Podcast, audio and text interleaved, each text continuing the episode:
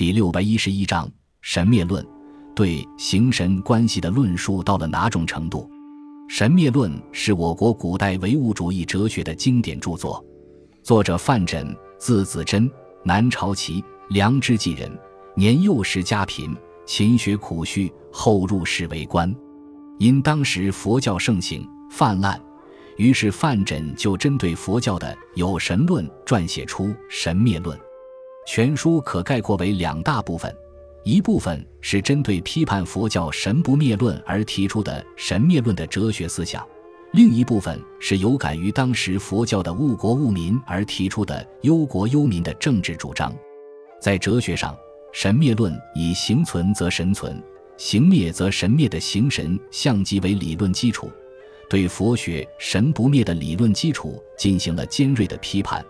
坚持唯物主义其一元论学说，在古代唯物主义哲学发展史上具有质的飞跃。在政治上，神灭论主张励精图治，发展生产，反对统治者对百姓的横征暴敛。神灭论是我国古代哲学史上的不朽之作，他对形神关系的论述，在整个封建社会都是前无古人后无来者的。